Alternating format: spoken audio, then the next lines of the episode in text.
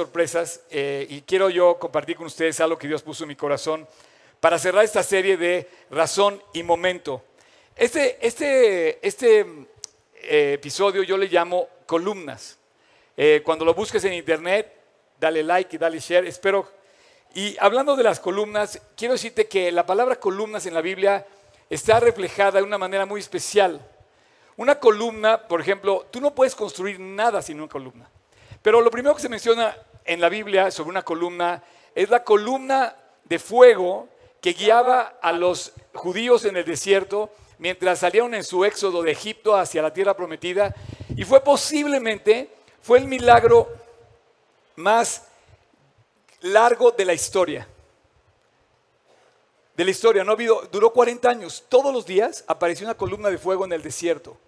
De esa manera Dios los guiaba. De esa manera Dios estaba con ellos y ellos sentían la presencia de Dios. Habla de una columna y dice, Jehová iba delante de ellos de día en una columna de nube para guiarlos en el camino y de noche en una columna de fuego para alumbrarlos, a fin de que anduviesen de día y de noche.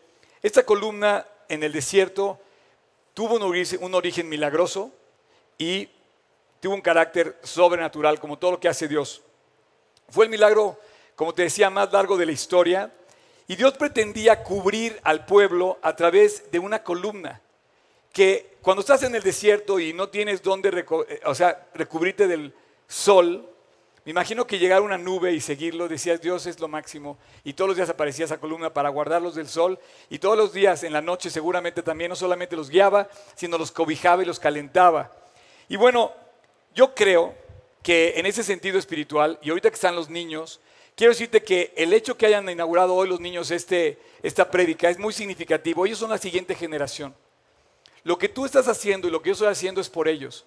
El que ellos estén aquí y que esté lleno de jóvenes esta reunión se me hace muy significativo porque simbólicamente ellos representan toda nuestro ser, todo nuestro deseo de vivir es para ellos. Estamos trabajando por ellos, estamos queriéndoles dar un cobijo, estamos queriendo dar una enseñanza, estamos queriendo alentarlos, Queremos verlos crecer, queremos verlos eh, eh, superar sus retos y sus, eh, y sus propias metas, lograrlas.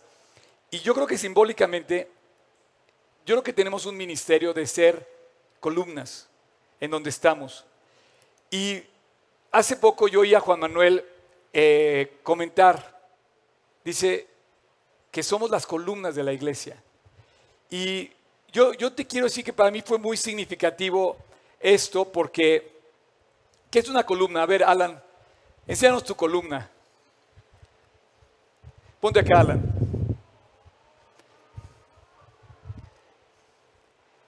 Ok. Un aplauso para Alan, por favor.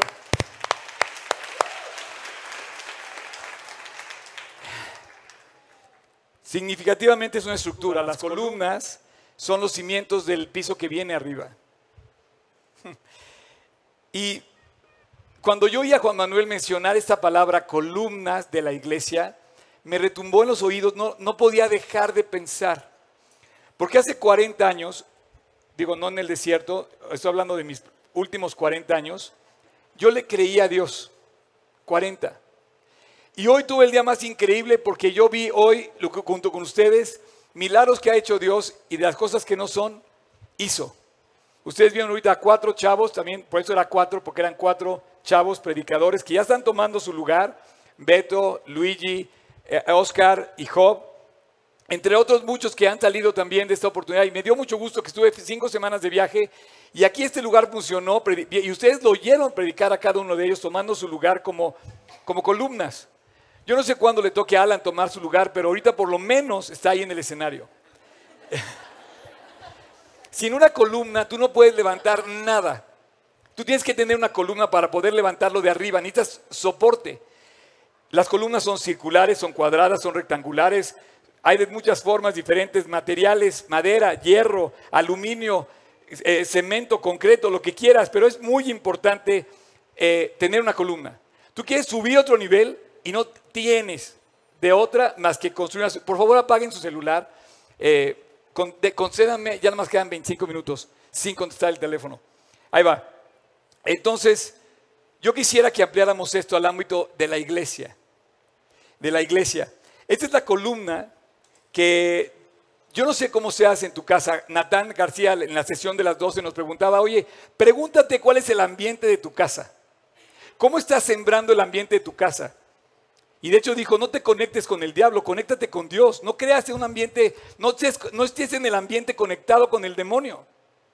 Me encantó, porque lo digo tal cual. A veces en la música que escuchamos, en la forma en la que contestamos, en la manera que actuamos en nuestra casa, estamos conectados con el ambiente equivocado. Yo te quiero preguntar, ¿tú cómo estás espiritualmente en ese, en ese hogar siendo la columna? Ahora, hay una forma de construir en el hogar, pero hay otra forma de construir en la casa, perdón, en la escuela, en el trabajo y sin duda en la iglesia. Y yo estoy muy contento porque la Biblia dice que la iglesia es el baluarte, es columna y baluarte de la verdad. La iglesia no puede perder los fundamentos y poder construir sobre otro fundamento que no sea la verdad de la palabra. Me encantó lo que dijiste, Dani, que quieres conocer a Dios, pues esta es su forma. ¿Cómo te vas a espantar si no lo conoces? Porque no la ves, no la oyes, no la escuchas, no la obedeces. Entonces, este es, este es el fundamento. Dice en, en Timoteo 3:15, dice, para que si tardo, sepas cómo debes conducirte en la casa de Dios. Fíjate bien, que es, que es la iglesia de Dios viviente, columna. La iglesia, este lugar, tu vida, en tu casa, en tu escuela, donde estás, tú debes ser columna de la verdad, evaluarte de la verdad. Niños, jóvenes, ancianos, eh, personas mayores, mujeres, de todas las edades, de todos los tipos, de todos los talentos, de todas las profesiones, de todas las naciones. Debemos ser columna y baluarte de la verdad. Tú puedes ser una columna que Dios en todo lugar esté y, quiera usar y pueda usar en ti. Eh, y no, no olvides que Dios te puso en algún lugar. Y a mí me encanta oír esto de Juan Manuel porque de repente yo hice flashback 40 años, cuando yo estaba en su casa estudiando por primera vez la Biblia, yo decía, Dios, estoy encantado, fascinado, conociendo más de ti, como ahora me encuentro igual, me encuentro fascinado conociendo la Biblia, siguiendo estudiándola. Y yo nunca pensé que estaba haciendo de mí un edificio, simbólicamente hablando. Estamos construyendo, ahora tenemos una escuela, tenemos 25 jóvenes, 20 jóvenes en la escuela que tenemos que ser un ejemplo para ellos. Ahora tenemos un lugar, hoy recibimos a 1.200 personas, tenemos 8.000 downloads en la, en, la, en la aplicación, tenemos no sé cuántos seguidores en nuestras redes sociales, tenemos una responsabilidad de ser verdad, columna a todas esas personas. Mi más grande reto hoy es que tú oigas mi vida y te alientes para seguir siendo eso que debemos ser, columna y baluarte de la verdad. En Gálatas 5, perdón, Gálatas 2 dice este versículo, dice, reconociendo la gracia que me había sido dada, fíjate bien, Jacobo, Cefas y Juan. Qué curioso, Dani, tú hablaste de Jacobo, Cefas y Juan. Parecía que esos tres cuates eran muy cuates. Si lees los, hechos y, el Nuevo Testamento, por lo menos Juan y Pedro, porque está hablando de Cefas, es un nombre griego, eh, Cefas, eh, pero quiere decir Pedro. Pedro y Juan eran super brothers. Es como, como, como quién, como quién, como, como Miquel y, ¿y quién más? Y Mateo, o no sé. Como, como Daniel Gándar y yo. O como, eran brothers. Y de repente los ves aparecer en, ese trío increíble que dice, me había sido dada, dice Jacob, Jacobo, que era el hermano del Señor, Santiago, Cefas, Pedro y Juan, que eran considerados como columnas. En ese entonces esas columnas eran notorias y estaban puestas ahí fijas. Y dice, nos dieron a mí, o sea, a Pablo y a Bernabé, la diestra en señal de compañerismo para que nosotros fuésemos a los gentiles y ellos fuesen a los judíos, a los de la circuncisión. No se espanten, así se les decía, se les dice todavía a los judíos. Estos son hermanos que han sostenido a la iglesia durante la primera época de la iglesia. Jacobo, Cefas, Juan, Bernabé, Pablo, entre otros, lucharon tiempos difíciles, sufrieron la dispersión de los judíos y de los cristianos y los empezaron a perseguir a grado de morir. Y sin embargo ellos no claudicaron, permanecieron firmes, puestos en donde tenían que estar. Jacobo era una columna usado en medio de los problemas. Dice que ellos, habiendo sido encaminados por la iglesia, pasaron a Fenicia, lo que hoy es eh, Líbano, Samaria, lo que hoy es el norte de Israel. Eh, dice, contando la conversión de los gentiles y causaban gran gozo a todos los hermanos. Qué, increíble que la vida de Jacobo daba gozo a los hermanos.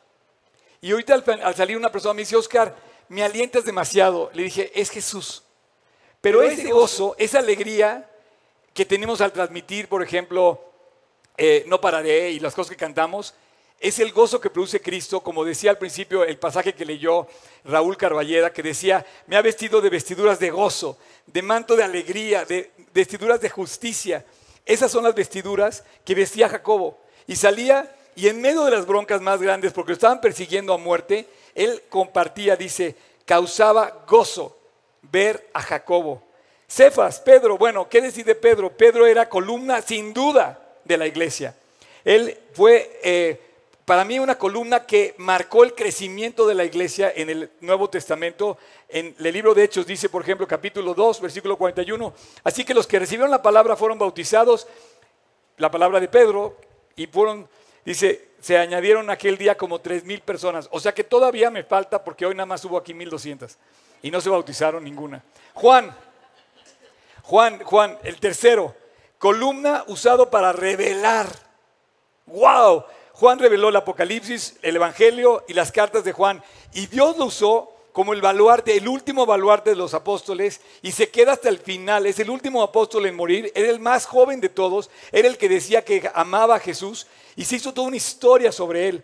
Y bueno, Pablo, finalmente, ¿qué decir de Pablo? Pablo fue columna de la predicación del Nuevo Testamento en el Nuevo Testamento la columna eh, de, para mí Pablo es símbolo de la sana doctrina. Él dijo, si yo o otra persona predicara otro evangelio, sea anatema. Y finalmente Bernabé, líder espiritual de la iglesia que se convirtió en la capital de la evangelización que fue Antioquía.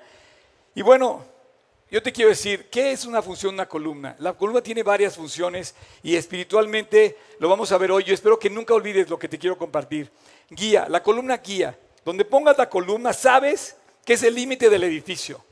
O que ahí por lo menos vas a levantar el edificio. Cada vez que una columna se, coloca, tú sabes en dónde va a estar el edificio.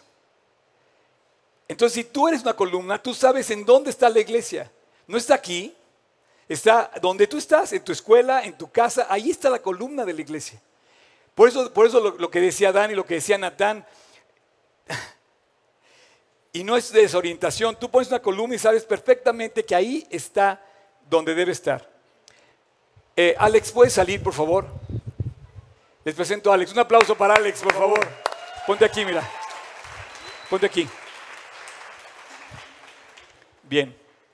Alex es otro de nuestros distinguidos miembros de, de, de CCI, ¿verdad, Alex? Eso, yes, sir. Bueno, Gracias por ayudarme, Alex, también. Yo, dime si una columna para un chavito como él puede estar chueca. Hermano, amigo, señor, señora, joven, lo que quieras, tú no puedes enseñarle a una nueva generación si no estás firme, plantado en la verdad. La columna tiene que construir un edificio claro. Tiene que irse recto. ¿Por qué crees que hay edificios tan altos? Todos van formándose perfectamente en una estructura perfecta.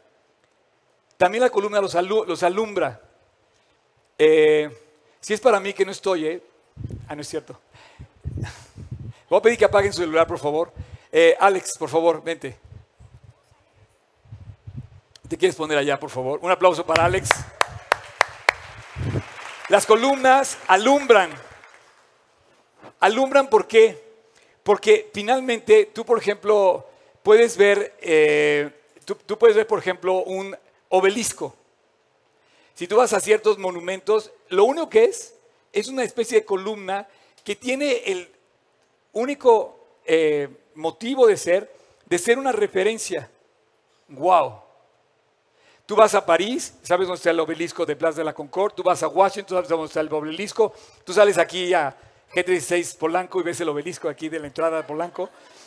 Pero ese niño tiene que ver esa columna y en la escuela él tiene que ver y tiene que compartir un edificio que se va construyendo. Cubrirlos. Itzel, ¿puede salir, por favor? A ti te la voy a poner más difícil. Quiero que te pongas aquí. Un aplauso para Itzel también. Hay, hay ciertas personas que tienes que cubrir, proteger. Para mí, que haya estado aquí conmigo ayudándome una mujer representa el cuidado que debe haber en un hogar. Las mujeres tienen que tener una distinción especial. Dice la Biblia, cuando tú lees la Biblia, habla de las mujeres, dice que deben ser eh, hermanas del bien. Mujeres que den el ejemplo del bien hacia los demás, que enseñen a las más jóvenes o que los adultos traten a la mujer como un vaso más frágil. Una columna la iglesia, la verdad en el hogar, tiene que cubrir. Señores y señoras, es para tirar a la basura lo que decía Natán, lo que hoy se canta sobre el tema de las mujeres. Cantantes famosos, famosos, famosos, de esos que tienen 50 millones de seguidores en Twitter, hay que tirarlos a la basura lo que producen. Porque solamente su columna es una piedra que está en el suelo. Y finalmente eh, Pepe, por favor, un aplauso para Pepe también. Gracias, Pepe. Y yo creo que eh, al salir, Pepe, quiero decirte que admiro mucho tu fe y tu decisión, y aparte el que estés parado ahí en este momento, gracias. Este, este hombre, cuando yo lo conocí, me impactó y me sigue impactando. Desde que yo lo conocí he visto fidelidad en todas las cosas que él ha hecho. Y de verdad, gracias, porque yo creo que indirectamente y directamente todos aquí tenemos una misión que cubrir. Y cuando tú ves una, columna así, en el caso de una persona, por ejemplo, que ya ha caminado por la vida, él tiene una función diferente. No solamente construye, endereza, es de referencia, también protege. Y las columnas hablan. ¿Cómo, Oscar? ¿Cómo hablan? Fíjate que yo creo que las columnas hablan. Mira, por ejemplo, pone la foto que te pedí, Tocayo, de, de Grecia. No sé si esto les representa a ustedes algo. Ve nada más el tamaño de las columnas del Partenón en Grecia. Yo no sé si cuando estaba escribiendo esta parte Pablo o cuando estaba escribiendo esta parte eh, Juan, cuando hablaba de las columnas, porque vamos a ver ahorita el tema de Juan, yo no sé si estaba pensando lo que veía en Grecia. Si tú estás parado en esa columna, que se parecen a esas que están aquí cargando, si tú estás parado ahí, tú te sientes chiquito, pero la columna no se ha caído. Es una ruina y la columna sigue en pie. Y esas ruinas nos hablan, de hoy nos hablan, nos dicen, y para mí quiero decirte algo, eh, la promesa que Dios nos da al mundo de lo que viene lo que Dios está tratando de llevarnos a entender es que tenemos que construir este edificio que es la iglesia, porque va a venir una generación después. Yo me siento de verdad viviendo un sueño porque hoy vi a cuatro de mis discípulos que se suman a otros doce que ya tenía, que todos predican la Biblia y tienen un ministerio. Hoy se los enseñé, hoy se los presenté, los, han visto aquí en diferentes eh, eventos que hemos tenido. Y me digo, Dios, no ha sido en vano. Vale la pena haber corrido esta carrera. De algo serví para construir otro nivel más en tu iglesia. Y el ver ahora dar fruto a esas personas me emociona demasiado. y finalmente vamos a pasar a Apocalipsis 3:12. Quiero, no sé si ustedes, para ustedes le represente algo Apocalipsis, pero Apocalipsis es un libro increíble. Dice que hay una bendición especial por leer Apocalipsis. Algunos tienen miedo a leer la Biblia y bueno, no wonder why, si no tienes idea de lo que estás hablando y no estás reconciliado con Dios, pues sí, puedes tenerle miedo. Pero cuando sabes de qué está hablando, fíjate que en el capítulo 3 habla de una iglesia y esa iglesia habla de la iglesia de Filadelfia. Y esa, esa iglesia de Filadelfia eh, Dios la menciona como algo especial. Y dice algo especial en la iglesia de Filadelfia. Yo te quiero pedir que lo leas después en tu casa, capítulo 3, la iglesia de Filadelfia. Eh, pero ahorita vamos a leer este versículo. Dice, al que venciere, yo le haré columna en el templo de mi Dios. Y nunca más saldrá de ahí. Y escribiré sobre ellos el nombre de mi Dios y el nombre de la ciudad de mi Dios, la nueva Jerusalén. Aquellos que hemos ido a, Jerusalén y que hemos visto, la, te digo una, no tiene nada que ver con lo que Dios quiere hacer en nosotros, aquí donde estás, la cual desciende del cielo de Dios y vi un hombre nuevo. Quiero decirte algo. Perdone. ¿eh? Esta columna, ¿sí la ven? Y aquella no es la iglesia. La iglesia son cada uno de ustedes. Ustedes están construyendo la iglesia. No sé cómo la estés construyendo, pero esa iglesia se va a caer si no la fundamentas en Cristo. Hoy me, encontraba con dos personas, oye, quiero, darme la, quiero presentarme porque yo vengo de otra iglesia. Le dije, hay mucho gusto, ¿qué haces aquí? Y si estás aquí de otra iglesia, te quiero decir una cosa, yo no te quiero aceptar, no porque no te quiera aceptar, sino porque yo quiero hablar primero con tu pastor y ver si no tuviste ningún problema tú o si no tiene ningún problema para que yo te acepte aquí. No se trata de hacer una iglesia de pacotilla. No sé qué quiere decir pacotilla, pero quiere decir falsa. Pero te digo una cosa, de verdad, la iglesia se construye con tu vida. Y tú puedes ir a cualquier lugar del mundo a buscar la iglesia más bonita que si tú no estás afianzado en Cristo en tu corazón, tu iglesia, donde estés, se va a caer. Porque la iglesia es columna y baluarte de la verdad. En estos cuatro años que tenemos, la verdad me siento muy orgulloso de verlos, a ustedes, continuar en la carrera. Me hicieron llorar mis chavos hace rato porque Oscar hace 23 años empezó a correr esta carrera. Ramón, no sé, Isaac, por allá andas Isaac. Eh, ¿Cuántos hemos caminado mucho tiempo? Y, y se me hace increíble haber podido crecer y de repente ver todo lo que ha hecho Dios en nuestras vidas. Y yo la verdad me siento no en la mejor iglesia, pero sí en la que Dios me dio la responsabilidad de sembrar la verdad y de construirla en la verdad. Seguramente hay muchas mejores. Seguramente hay pastores que predican mejor que yo en muchas partes del mundo. Seguramente hay muchos que llenan estadios. Pero yo tengo una responsabilidad con ustedes y yo la quiero cumplir. Y tú tienes una responsabilidad conmigo también y delante de Dios, de ser columna y evaluarte de la verdad. Estos niños están atrás, necesitan verte a ti, caminar por esta vida como una referencia indudable. Y la verdad, yo quiero concluir. Eh, gracias ahí, quédense, no, sigan sonriendo, sé que es difícil. Sé que es difícil, me quedan siete minutos y se los voy a dedicar a la parte más padre de esta prédica. ¿Por qué? Porque en este precioso pasaje de Apocalipsis, Dios nos da una información increíble. Y nada más vamos a leer unos cuantos versículos. Imagínate si lees toda la Biblia. Cuando Él dice, al que venciere yo le haré columna del templo de mi Dios y nunca más saldrá de ahí, dices, no, wow. Pero quiero que entiendas algo. Antes de comenzar a decir eso, Dios le dicta a Juan y le dice, oye, Juan, el que tiene oído, dile que oiga.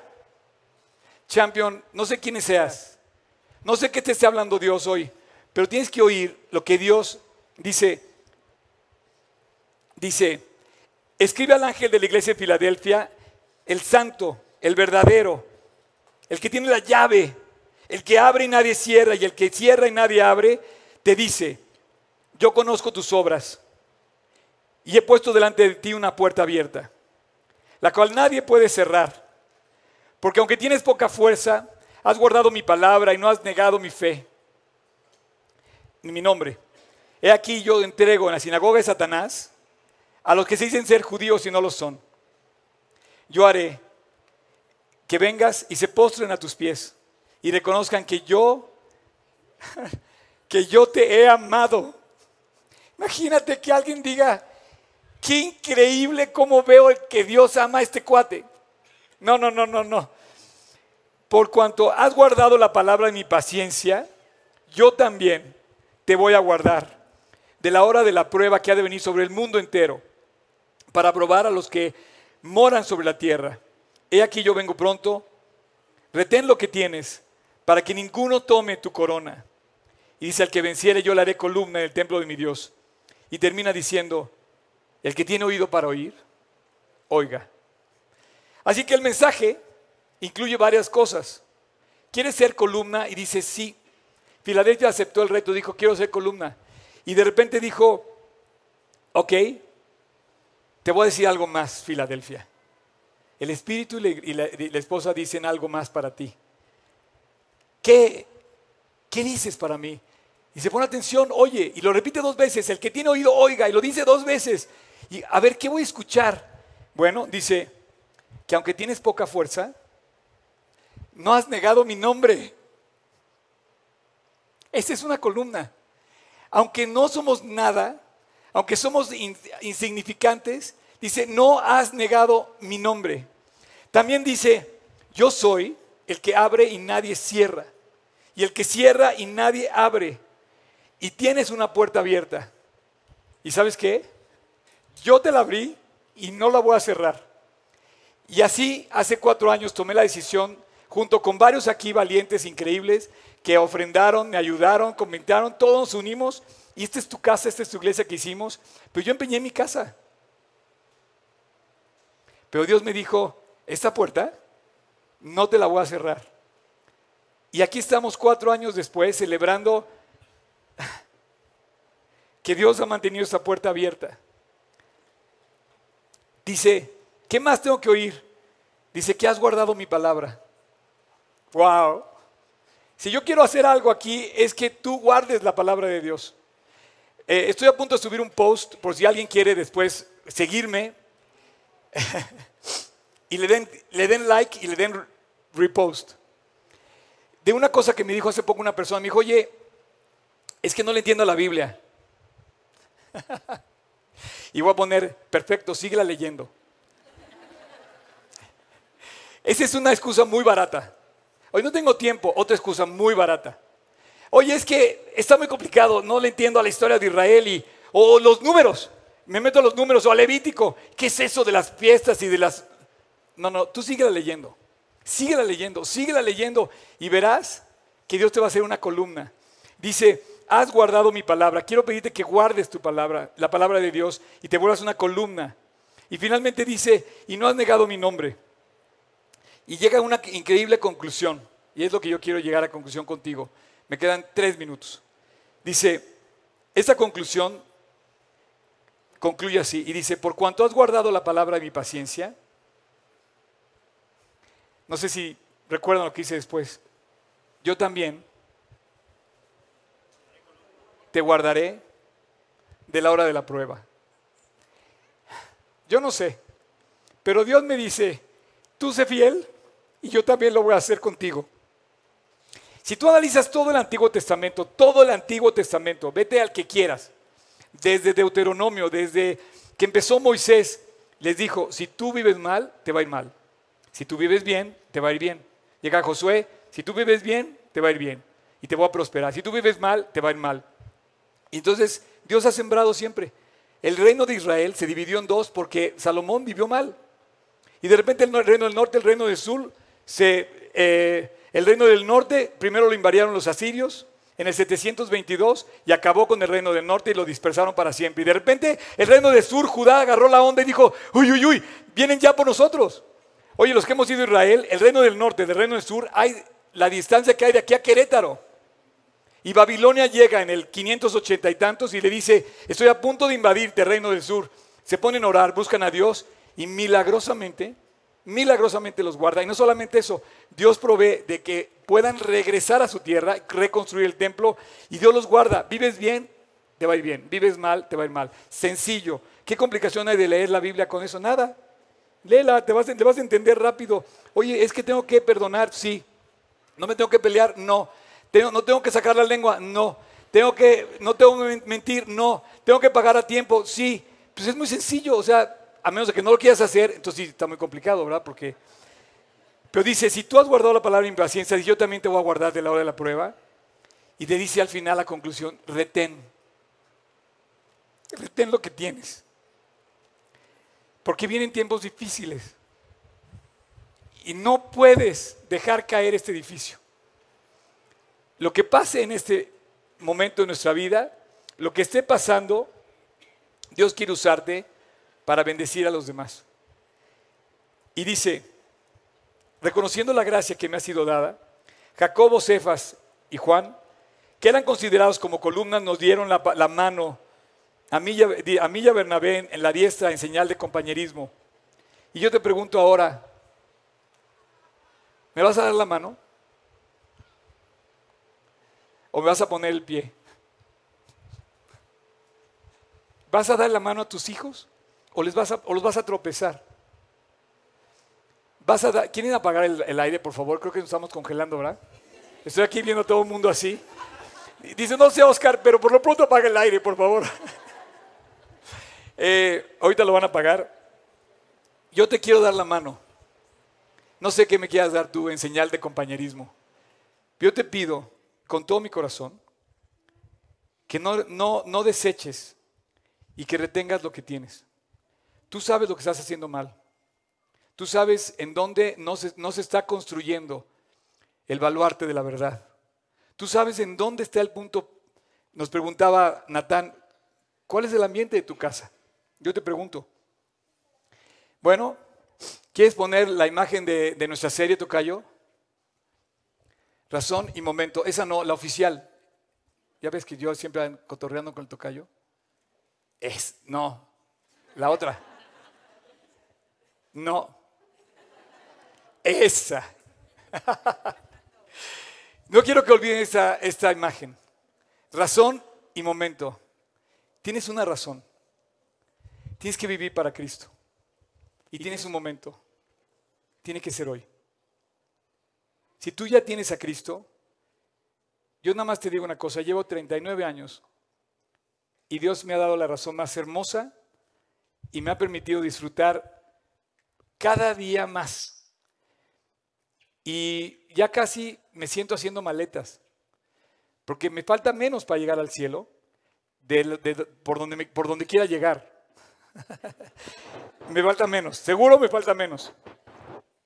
Pero estoy haciendo maletas, porque anhelo que ese día llegue. Y ojalá Dios pueda decirnos a cada uno, bien hecho, buen siervo y fiel. ¿Yo soy columna? Sí. La verdad sí. Mi vida está sosteniendo muchos arriba de mí. Si yo me caigo, me llevo encima a muchos. ¿Tú te caes a cuántos te llevas? ¿Quieres ser columna? Porque tú también eres columna. A lo mejor nada más sostienes a dos de tus compañeros en, en la primaria o en la secundaria. O a lo mejor sostienes toda una empresa. O a lo mejor sostienes un país. Cada persona es columna. Fuerte, resistente, derecha, sostiene el edificio que es la iglesia. ¿Y cuándo comenzará tu momento? ¿Pueden subir los del worship, por favor? Eh, quédense ahí ustedes, sigan sonriendo. Quiero, aprovechar este momento. Eh, La verdad ha habido muchas personas que me hicieron más fácil el camino a mí.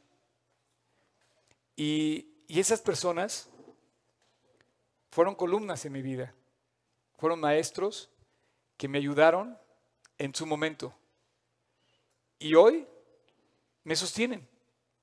Yo los veo y son una referencia. Por lo menos te puedo decir que todos los pastores de Génesis 16 para mí son un verdadero ejemplo. Juan Manuel, Cris, son un ejemplo, un ejemplo de fidelidad. Si yo algo he aprendido a Juan Manuel es su fidelidad y quiero ser fiel como él es fiel. Y quiero mantenerme así, que yo lo veo y es una referencia para mí siempre. Y la tengo muy difícil. Me la puso muy alto. Pero mi momento ya comenzó y no lo quiero perder y quiero que comience el tuyo. Quiero aprovechar para hacer una oración. Y en la, en la sesión de las 3 y media de la tarde yo di gracias por el equipo increíble que Dios me ha dado de colaboradores que los nombré como bien, dice Primera de Crónicas, Segunda de Crónicas 29, 21, eh, dice que son voluntarios, inteligentes, príncipes, doctos. Así los veo a todos ustedes que colaboran en la iglesia. Dios les dio un don especial a cada uno. Pero ahora quiero darle gracias a Dios porque aquí también hay columnas que sostienen a otras personas. Yo le quiero dar gracias por las personas que me han sostenido a mí. Una de ellas es Juan Manuel. Otra de ellas son mis padres. Otra ellas son mis amigos. ¿Y tú a quién le vas a dar gracias? No sé dónde esté esa persona, pero me encantaría que te levantaras, no ahorita porque va a estar medio difícil, pero que te levantaras de verdad y decide ir a abrazarlo, decirle, oye, gracias, o abrazarle, decirle gracias por haber ayudado a caminarme en esta vida. ¿Cuántas personas han colocado su vida delante de ellos para ayudarnos? Y nosotros mal y mal agradecidos nos cambiamos de iglesia. Digo una cosa, yo amo mi iglesia, me encanta mi iglesia, es demasiado increíble. ¿Y sabes lo más bonito de eso? Son ustedes. Ustedes han hecho esta iglesia espectacular. Cuando están de buenas, ¿eh? porque están de malas. Padre, muchas gracias porque tú has construido esta iglesia y cada persona aquí representa una columna, en verdad, en nuestro ser, en nuestro entorno, en nuestra escuela, en nuestra nación. Gracias Dios por nuestros maestros. Gracias por todo lo que nos has enseñado por ellos, que hemos visto columnas rectas que sostienen un edificio increíble que es tu iglesia. Gracias Dios, porque ha sido fiel para ponernos un amigo que nos escuche, un amigo que nos cubra, un amigo que nos enseñe, un amigo que nos dirija, un amigo que nos guíe, un amigo que nos alumbre, con un maestro fiel, como aquellos cinco que fueron considerados columnas de la iglesia a principios de esta era. Gracias Dios por esas personas que han puesto en alto el reto para seguir imitando su ejemplo. Gracias Dios porque queremos que tú sigas construyendo tu iglesia y que nos hagas columnas. Bendice a Alex, que aunque tiene 7, 8 años, él se va a convertir en un ejemplo y una columna y un aliento. Y le vamos a ver crecer y levantar un edificio. Bendice a Pepe, a Itzel, a Alan, a Alex, a Juan Manuel, cada uno. ¿Cuánto vas a hacer, Dios, en cada uno de nosotros si nos plantamos firmes en tu palabra, guardamos la fe y aunque tengamos poca fuerza, no neguemos tu nombre. Dios, eres increíble. Este es nuestro momento, Padre, de plantarnos en tu verdad. Y tú eres la razón de ese momento. Se llama Jesucristo. Queremos seguirte, queremos vivir para ti con todo el corazón. Dios, Ánclanos en tu palabra. Y para que cuando vengan esos pequeños atrás de nosotros, sepan por dónde andar. Ahora sí como estás, así con los ojos cerrados, yo quiero terminar orando por, por ti. No sé quién seas. Quizás estás aquí, me estás escuchando en internet, cuando esa plática se publique, pero es tu momento de darte cuenta que hay que levantarse y hay que poner nuestra vida en manos de Dios. que hay que darle a Dios la señal de compañerismo. Hay que subirnos en su barca, como decía Dani hoy en la mañana, en la barca de la salvación. Solo hay dos personas en este mundo. Los que tienen a Dios y disfrutan de su compañía y los que no lo tienen. Los que se subieron al barco y los que no se han subido todavía. Y hoy, si tú estás aquí y todavía no te has reconciliado con Dios, quiero concluir, invitarte a que le pidas a Dios hoy, aquí, en este, y subraya la palabra, momento, y que Él sea tu razón. Quiero decirte nada más que hay un problema, tienes que pedirle perdón, tienes que pedirle que, que te limpie. Qué padre, ¿no? Qué padre que hay que hay perdón. Bueno, si tú quieres, te invito. Ahí en tu interior, sin decir nada en voz alta, Dios escucha tu corazón. Es lo que yo quiero que Él escuche. Repite conmigo esta oración que le vas a hacer tú a Jesús. Padre, Jesús, limpia mi corazón. Te pido que me perdones y a partir del día de hoy yo quiero pedirte que vengas a mi corazón. Quiero que entres a mi vida y que le empieces a reconstruir. Que levantes mis ruinas y que empieces a hacer de mí aquello que tú te has propuesto y planeado. El día de hoy llego ante ti y me arrepiento. Y te pido, Dios, el día de hoy, perdón. Te quiero invitar a mi corazón y que de ahora en adelante yo salga de este lugar con Cristo en mi corazón, perdonado, liberado y listo para ver lo mucho que vas a hacer en mí. Y un día, Dios, cuando esté en el cielo, te voy a dar gracias por el sacrificio precioso que hiciste en la cruz por mí. Te amo Jesús. Quiero seguirte todos los días del resto de mi vida. En tu nombre te lo pido. Amén. Y por último, nada más quieres poner, Tocayo, Hechos 10. Consideremos unos a otros. Fíjate bien lo que dice. Para estimularnos al amor y a las buenas obras. No dejando de congregaros como algunos tienen por costumbre, sino exhortándonos y tanto más cuando veis que aquel día se acerca. Muchísimas gracias a cada uno. Dejen ahí sus columnas. Gracias. Vamos a terminar alabando a Dios. Gracias. Eh, no les estorba. Pueden dejar ahí las columnas como escenario. Si quieren, se puede pasar adelante. También ustedes se pueden pasar adelante. Gracias, Alex. Gracias. Eh,